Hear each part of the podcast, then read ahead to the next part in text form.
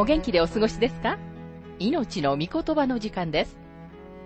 この番組は世界110カ国語に翻訳され、1967年から40年以上にわたって愛され続けている J. バーノン・マギー神学博士によるラジオ番組、スルー・ザ・バイブルをもとに日本語訳されたものです。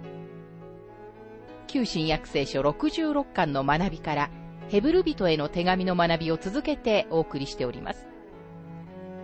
今日の聖書の箇所は、ヘブル人への手紙5章1節から7節です。お話は、ラジオ牧師、福田博之さんです。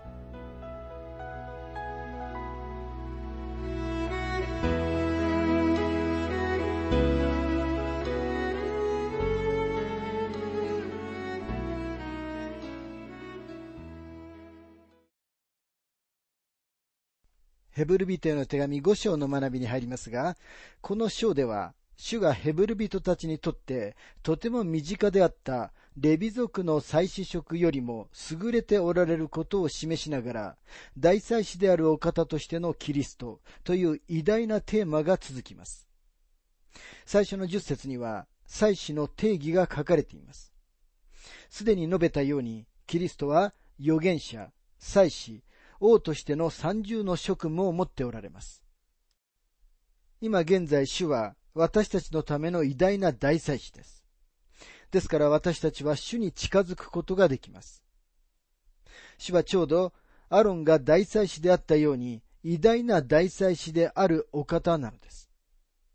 そしてレビ族のすべての人々が祭司であったように一人一人の信者も祭司です。私たちは祭司として神様に捧げ物をすることができるのです。賛美は私たちが捧げることのできる捧げ物の一つです。またあなたは、あなたの勤労のみ、心のみ、時間というあなたの財産を捧げることもできます。信者はこれらすべてのものを主のための捧げ物にすることができるのです。そして祈りも祭司の仕事です。4章の最後の説は、私たちが恵みの御座に自由に行くようにと促しています。私たちには憐れみと助けが必要です。主はこれらのものを用意してくださる立場におられます。なんなら主は私たちの偉大な大祭司であられるからです。ヘブル人への手紙5章の本文に入りますが一節。大祭司は皆、人々の中から選ばれ、神に仕える事柄について人々に代わるものとして任命を受けたのです。それは罪のために捧げ物と生贄とを捧げるためです。この説は私たちに祭司の定義を教えてくれます。その人は人々の中から選ばれなければなりませんでした。それはその人が人でなければならなかったことを意味します。お分かりのようにその人は代表者でなければならないのです。神様に対して人間を代表します。彼は神様に仕える事柄について人のために任命されました。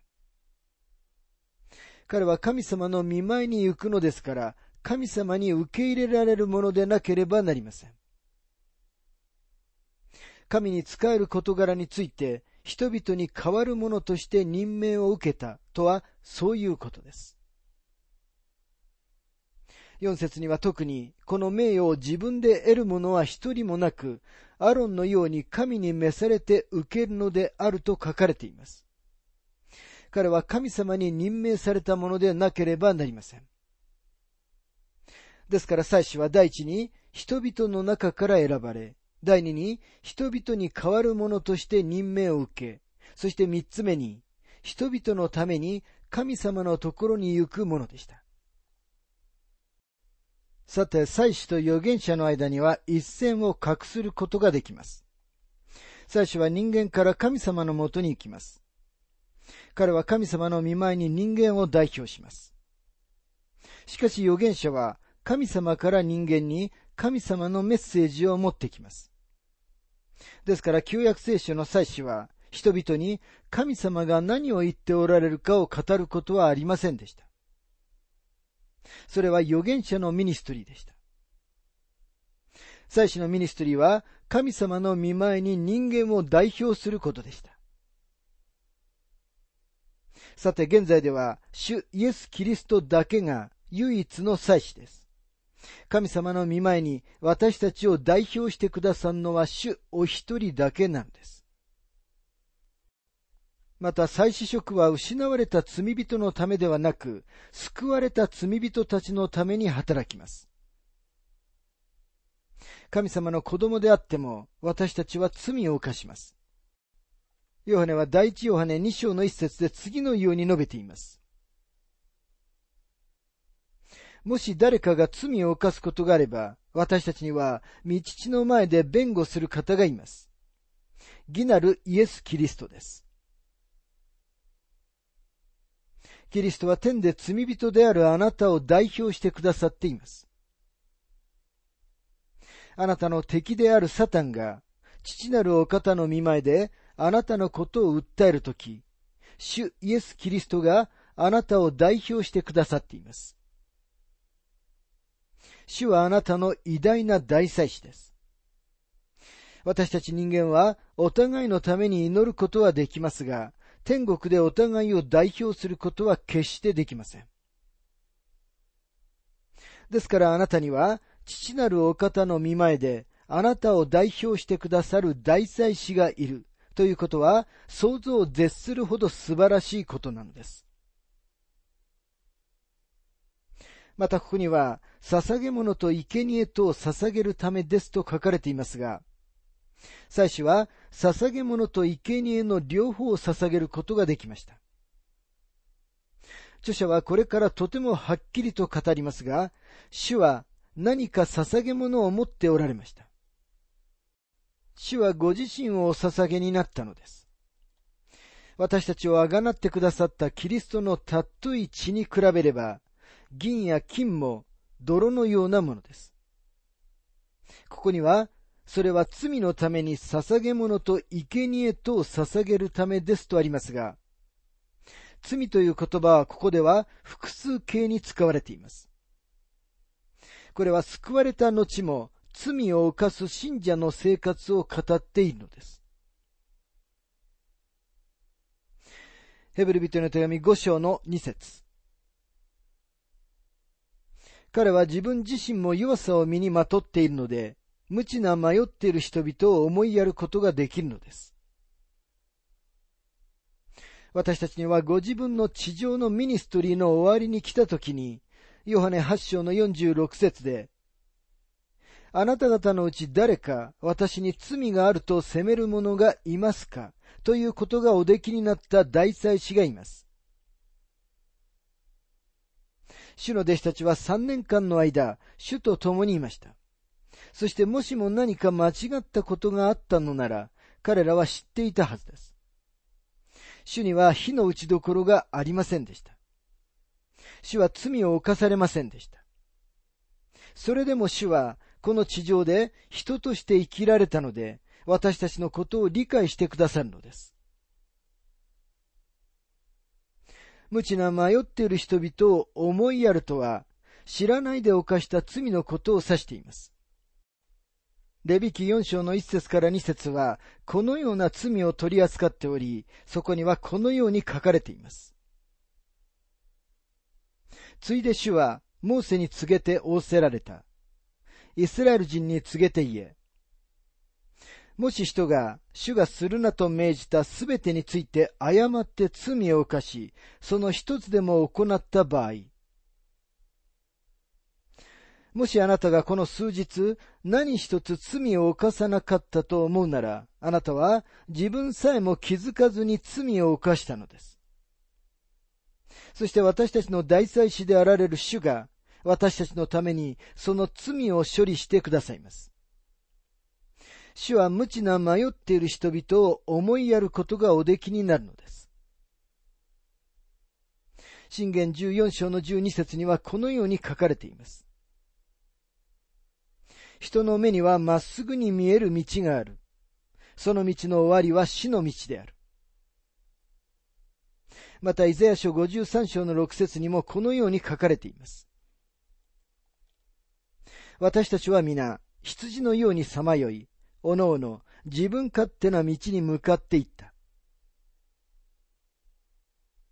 神様は私たちを羊に比べられます。なぜならすべての人は羊のように迷うからです。ここには彼は自分自身も弱さを身にまとっているので思いやることができるのですと書かれています。アロン自身も彼は弱さを持っていました。主もあなたが物事をどのように感じるか知っておられます。主は完璧な仲介者です。ですからあなたが倒れるとき、主はあなたと共に泥の中に倒れてしまわれることはありません。主はあなたを泥の中から引き上げるためにそこにいてくださるのです。アロンの問題は、彼が自分も犯した罪を多めに見るかもしれないということでした。あるいは、自分が犯したことのない罪を強く非難するかもしれないということだったかもしれません。人間の大祭司にはいつでもそのような危険がありました。でもキリストは憐れみを示すことがおできになり、主は多めに見たり、強く非難したりすることはなさいません。あなたが自分の罪を告白するために主のもとに行くとき、主は、次からはもっと良い人間になるようにという短い講義などはされません。ただ、憐れみをあなたに差し伸ばしてくださいます。第一ヨハネ一章の九節にはこのように書かれています。もし私たちが自分の罪を言い表すなら、神は真実で正しい方ですから、その罪を許し、すべての悪から私たちを清めてくださいます。さて私たちはアロンとキリストの間の対比を見ています。なぜなら主イエス・キリストのうちには、アロンの祭司職が要求しているものと呼応するものはないからです。ヘブル人への手紙5章の3節そしてまたその弱さのゆえに、民のためだけでなく、自分のためにも罪のための捧げ物をしなければなりません。大いなる贖いの日には、アロンは最初に生贄を携えてきて、自分自身の罪のために死聖所に血を持って入らなければなりませんでした。アロンは民の代表となることができる前に、自分の罪の問題を最初に解決しなければならなかったのです。ところがキリストには罪が全くなかったので、ご自分のために捧げ物をする必要はありませんでした。ヘブル人への手紙5章の4節また誰でも、この名誉は自分で得るのではなく、アロンのように神に召されて受けるのです。キリストはそのままで神様に受け入れられる大祭司だったのです。5節同様にキリストも大祭司となる栄誉を自分で得られたのではなく、彼にあなたは私の子、今日私があなたを産んだと言われた方がそれをお与えになったのです。ここに書かれている産んだという言葉は、キリストのベツレヘムでの誕生とは何の関わりもありません。関係があるのは、主が十字架刑の後に葬られたカルバリのそばの園なのです。なぜなら、そこで主の蘇りが起こったからです。主は死から生まれられました。主の再死職は、主が天に帰られた時に始まりました。そしてそれは、主の蘇りを物語っているのです。ヘブル人への手紙5章の6節別の箇所でこうも言われます。あなたはとこしえにメルキゼデクの位に等しい祭司である。あなたはとこしえにメルキゼデクの位に等しい祭司であると書かれていますが、メルキゼデクとは一体誰のことでしょうか？彼について残っている唯一の歴史的な記録は創世記14章にあります。そこには彼は意図高き神の祭司と説明されています。メルキゼデクはアブラハムがケドル・ラオメルと彼の同盟者たちに勝利したことをお祝いするために出てきました。アブラハムは自分の老いであるロトを含むソドムとゴモラのすべての市民を取り返し、すべての戦利品を持ち帰ったのでした。ソドムの王がアブラハムに面会し、すべての戦利品をアブラハムに提供しようとしましたが、アブラハムはその申し出を断りました。創世記14章の18節には次のように書かれています。さて、シェレムの王、メルキゼデクは、パンとブドウ酒を持ってきた。彼は意図高き神の祭司であった。その記事は創世記14章の19節から20節へと続きます。彼はアブラムを祝福していった。祝福を受けよ、アブラム。天と地を作られた方。意図高き神より。あなたの手に、あなたの敵を渡された意図高き神に誉れあれ。アブラムはすべてのものの十分の一を彼に与えた。メルキゼデクはシャレムの王であり、同時に義の王であったと書かれています。シャレムとは平和を意味します。彼はどこからともなく聖書のページに現れます。彼がどこから来たのかという暗示はどこにもありません。そして出てきた時と同じように彼は聖書のページから去って行きます。これ以外には彼に関する歴史的な言及は全くありません。支援110編にはメルキゼデクの予言が書かれています。メルキゼデクの位に等しい祭司が現れるという予言です。支援110編の一節から7節主は私の主に仰せられる。私があなたの敵をあなたの足台とするまでは、私の右の座についていよう。主はあなたの力強い杖をシオンから伸ばされる。あなたの敵の真ん中で収めよ。あなたの民は、あなたの戦いの日に、聖なる飾り物をつけて、夜明け前から喜んで使える。あなたの若者は、あなたにとっては、朝露のようだ。主は近い、そして御心を変えない。あなたはメルキゼデクの霊に習い、とこしえに祭司である。あなたの右にいます主は見怒りの日に王たちを打ち砕かれる。主は国々の間を裁き、それらを屍で満たし、広い国を治める頭を打ち砕かれる。主は道のほとりの流れから水を飲まれよう。それゆえその頭を高く上げられる。ヘブル人への手紙は今、私たちにメルキゼデクの解釈を与えてくれます。メルキゼデクの解釈について、マギー博士は次のように述べています。メルキゼデクは受肉される前のキリストであると考える人たちもいますが、私はそのような解釈は受け入れることができません。なぜなら、メルキゼデクは主イエスの型であるからです。でも私はメルキゼデクはモーセによって与えられ、神様によって保護された型であると信じます。彼はただ、どこからともなく現れ、どこへともなく去って行きます。彼には始まりの日も終わりの日もありませんでした。主イエス・キリストはご自身が始まりであり、終わりでもあります。主はアルファであり、オメガです。目次録一章の八節にはこのように書かれています。神である主、今いまし、昔いまし、後に来られる方、万物の支配者がこう言われる。私はアルファであり、オメガである。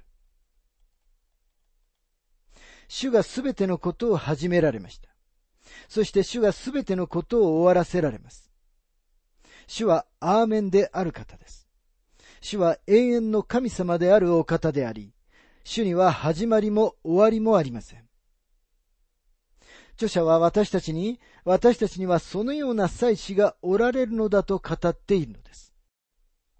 主はメルキゼデクの例に習ったお方です。七章でこの解釈を見ることになります。ヘブル人への手紙五章の七節キリストは人としてこの世におられたとき、自分を死から救うことのできる方に向かって、大きな叫び声と涙と思って祈りと願いを捧げ、そしてその経験のゆえに聞き入れられました。この箇所について、マギー博士は次のように述べています。サタンはゲッセマネの園で主イエスを殺したかったのだと思います。なぜならサタンはイエス様を十字架から遠ざけておきたかったからです。主が園で、ルカ22章の42節にあるように、父よ御心ならば、この杯を私から取り除けてくださいと祈られたとき、杯は死のことでした。主はゲッセマネの園で死にたくはなかったんです。そしてその経験のゆえに聞き入れられましたと書かれていますが、もしも主イエスが、園において、十字架の上で死にたくないから、杯を取り除いてくださいと祈られたのなら、それは聞き入れられなかったのです。なぜなら主は確かに十字架の上で死なれたからです。しかし主の祈りは聞き入れられました。主はゲッセマネの園で死なれることはなかったからです。予言は、主が十字架上で死ななければならないことをとてもはっきりと語っています。詩編22編以上に十字架系のことをよく描いたものは他にはありません。十字架は神様の御子がご自分の血を流され、あなたの罪のために代価を支払われた祭壇でした。旧約聖書の中では、生贄の動物の血は罪を覆うだけでした。でもキリストの血は、あなた方の命をあがなうために与えられたのです。レビキ17章の11節にはこのように書かれています。なぜなら肉の命は血の中にあるからである。私はあなた方の命を祭壇の上であがなうために、これをあなた方に与えた。命として贖いをするのは血である。キリストは祭壇であった十字架の上で血を流されました。主はですからニコデモに次のように言われました。ヨハネ3章の14節モーセが荒野で蛇をあげたように人の子もまたあげられなければなりません。主は園で死にたくはありませんでした。主はそれが主の泣いて血の汗を滴らせて祈られた時の人間としての祈りであったと思います。死は十字架に近づかれて死の間近でした。そして十字架にたどり着くことができるように、園での死から救い出してくださいと祈られたのです。ですからここで主は、その経験のゆえに聞き入れられましたと書かれているのです。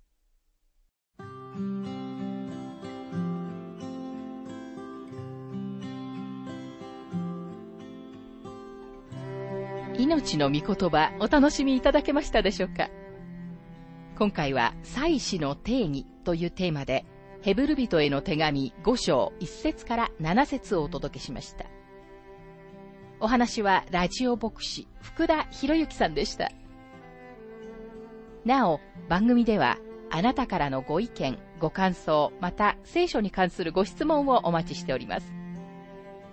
お便りの宛先は郵便番号592-8345大阪府堺市浜寺昭和町4-462浜寺聖書協会命の御言葉の係メールアドレスは全部小文字で ttb.hbc.gmail.com または浜寺 at 浜寺バイブル .jp です。